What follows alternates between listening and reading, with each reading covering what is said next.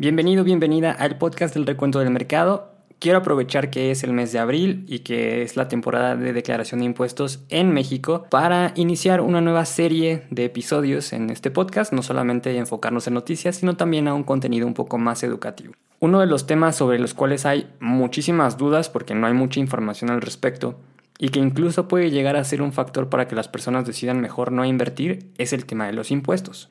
Este tema de impuestos va a depender mucho sobre el país en el que vivas. Los datos que yo tengo son sobre México, porque es donde yo vivo y lo que yo conozco, pero seguramente te puede ayudar, en dado caso de que no seas de este país, a darte una idea de más o menos cómo se maneja. Normalmente los impuestos se pagan por los mismos conceptos en los diferentes países, lo que cambia es el porcentaje. Entonces vamos a empezar con los instrumentos de renta fija y luego con los instrumentos de renta variable, porque sí, todos los instrumentos de inversión pagan impuestos en ciertas condiciones. Dentro del universo de renta fija, tenemos en México a los CETES, que sería el equivalente de los Treasury Bonds o Treasury Bills en Estados Unidos. Tenemos los pagares bancarios, que son una especie de préstamo que le hacemos nosotros a los bancos. Y tenemos las SOFIPOS o Sociedades Financieras Populares. En el caso de estos instrumentos de renta fija, los impuestos se pagan automáticamente. Esto quiere decir que cuando a ti te depositan tu ganancia en CETES, esa ganancia ya es neta, ya pagó impuestos. Lo que a ti te depositaron ya es libre de impuestos. Lo mismo pasa con los pagares bancarios. Cuando tú recibes el dinero de ganancia y el dinero que tú le habías dado al banco para que lo invirtiera, ya trae descontado los impuestos, ya los pagaste.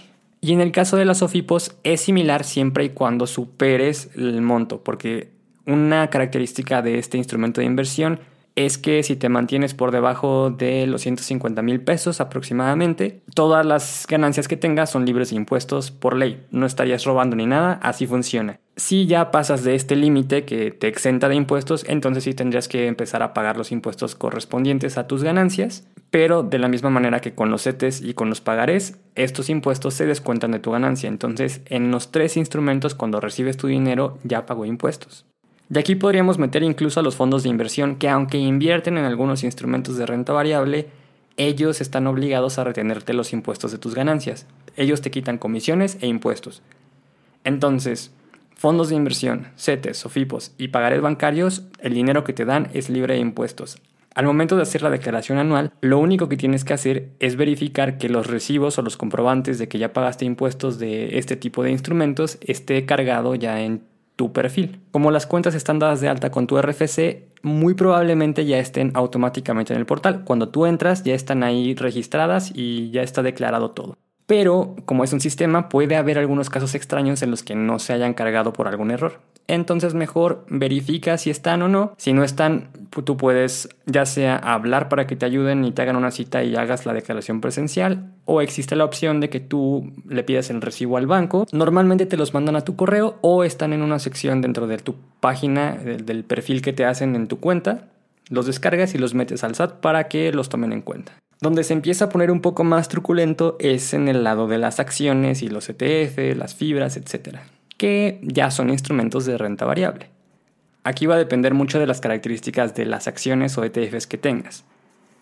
Si las acciones o ETFs que compraste pagaron dividendos, la casa de bolsa te retiene automáticamente el 10% sobre el monto que te pagaron. Entonces por el lado de los dividendos ya no tendrías que preocuparte porque ya pagaste los impuestos. El dividendo que recibiste ya es libre de impuestos. Si tú compraste una acción y la vendiste con una ganancia, entonces tienes que pagar el 10% de impuestos sobre el monto de la ganancia. Ejemplo, si compraste una acción en 100 pesos y la vendiste en 150, tu ganancia serían 50 pesos. Únicamente tienes que pagar impuestos sobre los 50 pesos que son de ganancia, que como es el 10% serían 5 pesos, nada más. Ahora aquí tienes que tener mucho cuidado porque muchas veces nos vamos con la idea de que, por ejemplo, compré la acción en 200 pesos y la vendo en 250. Entonces, según el ejemplo anterior, pues la ganancia sería la misma, 50 y los impuestos serían igual, el 10%, que son 5 pesos. Pero lo que toman en cuenta es el valor promedio. Si ya tenías acciones antes que te salieron más baratas o más caras, lo que se hace es que te dan un precio promedio de la acción y la diferencia del precio al que la vendes con el precio promedio es lo que se reporta como ganancia. Entonces mucho cuidado ahí porque no es exactamente lo que ganaste con esa acción en específico. únicamente aplica si es la primera vez que la comprabas o si no tenías acciones de esa empresa anteriormente. Pero si ya tenías acciones y compraste más y luego vendiste, lo que hace la casa de bolsa para simplificar es andar rastreando qué acción fue, fue, la que vendiste, si la que compraste hace 5 años o la que compraste ayer, etc., es que te calcula un precio promedio y ese es el que utiliza como base para calcular lo que vas a tener tú de ganancia en tu cuenta y por lo tanto ese precio promedio es el que va a determinar cuántos impuestos tienes que pagar. No está tan complicado como suena, es muy sencillo. Nada más fíjate cuál es tu precio promedio, cuál es el precio al que vendiste la acción, los restas y la diferencia es tu ganancia. Ahora, si vendiste muchas acciones de diferentes empresas, no te preocupes, es más o menos lo mismo. Lo que se hace es que se calcula un precio promedio por cada acción o por cada empresa, por ejemplo, Apple, Facebook, Google, calculan un precio promedio de cada una de esas tres y luego el precio al que vendiste las acciones de las tres y te calculan individualmente cuál sería la ganancia por la venta de las acciones en cada una de las empresas. Al final lo que tendrías que reportar es únicamente la suma de las ganancias. O sea, no, reportas gané tanto en Apple, gané tanto en Facebook, gané tanto en Alphabet, sino en total de las tres empresas gané esto total y sobre el monto total es sobre el cual se calcula tu impuesto. Entonces, si después de calcular el precio promedio de Apple, Facebook y Google tuviste una ganancia en Apple de 20, en Facebook de 30 y en Alphabet de 50, tu ganancia total serían 100 pesos.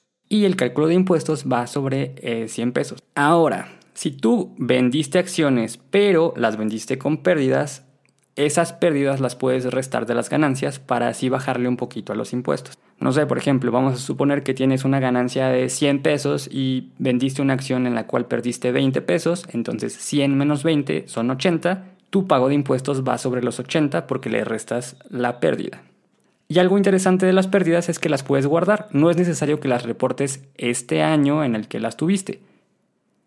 Puedes tú guardarlas y acumularlas por hasta 10 años. Entonces, si tienes planeado vender acciones dentro de 10 años, vas acumulando las pérdidas que vas teniendo de hoy a dentro de 10 años y al final a esas ganancias le restas las pérdidas acumuladas y de esa manera podrías bajarle un poquito a los impuestos.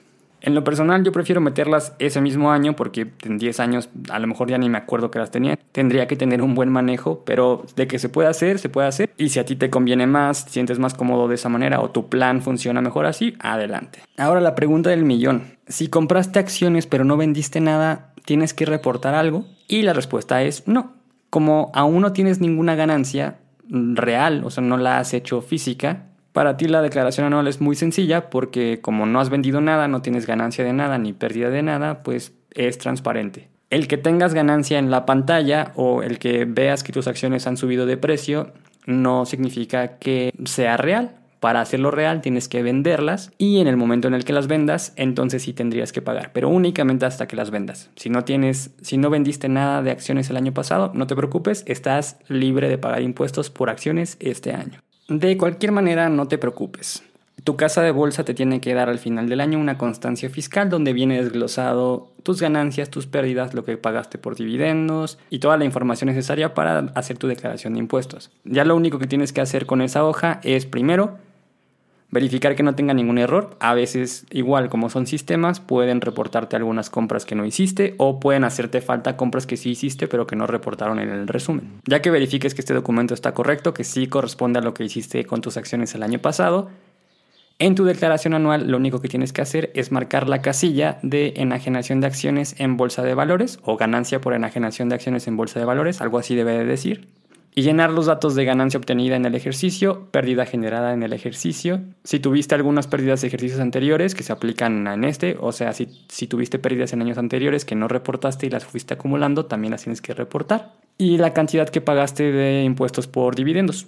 Y listo. Al final, cuando metes la declaración, te dan un comprobante con una línea de captura que tienes que pagar. La puedes pagar en cualquier banco. Y en el momento en el que pagas, ya terminas con el proceso de este año. Y lo mismo sería para los años que vienen. Ya para terminar con el tema de impuestos de este episodio, únicamente voy a mencionar para las personas que hacen trading en Forex o en Bitcoin o en cualquier instrumento de inversión que no sea acciones en una casa de bolsa mexicana Recuerden que en teoría sí están obligados a reportar las ganancias que hayan tenido por el trading de Bitcoin, Forex, etc. y que este tipo de actividades no tienen tarifa preferencial como las acciones que nada más te quitan el 10%. Aquí sí tendrías que entrar a un tabulador en el cual te podrán quitar hasta el 35-36% de la ganancia. Así como cuando inviertes en acciones tienes que marcar la casilla de impuestos de enajenación de acciones en bolsa de valores Aquí tendrías que marcar una casilla donde pongas que tuviste ganancia de otras fuentes de ingreso y reportar tus ganancias de estas operaciones. Como yo no manejo este tipo de operaciones, no tengo cuentas ni de Forex, ni de Bitcoin, ni en CFDs, nada al respecto, no no sé muy bien exactamente cuál es el porcentaje que te cobran, pero de lo que sí estoy seguro es que sí tienes que declarar estas ganancias en tu declaración anual.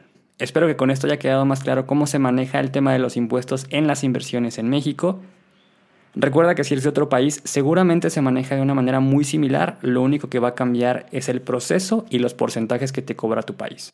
Pero de lo que sí estoy seguro es que no importa en qué parte del mundo estés, muy seguramente vas a tener que pagar impuestos sobre estas ganancias.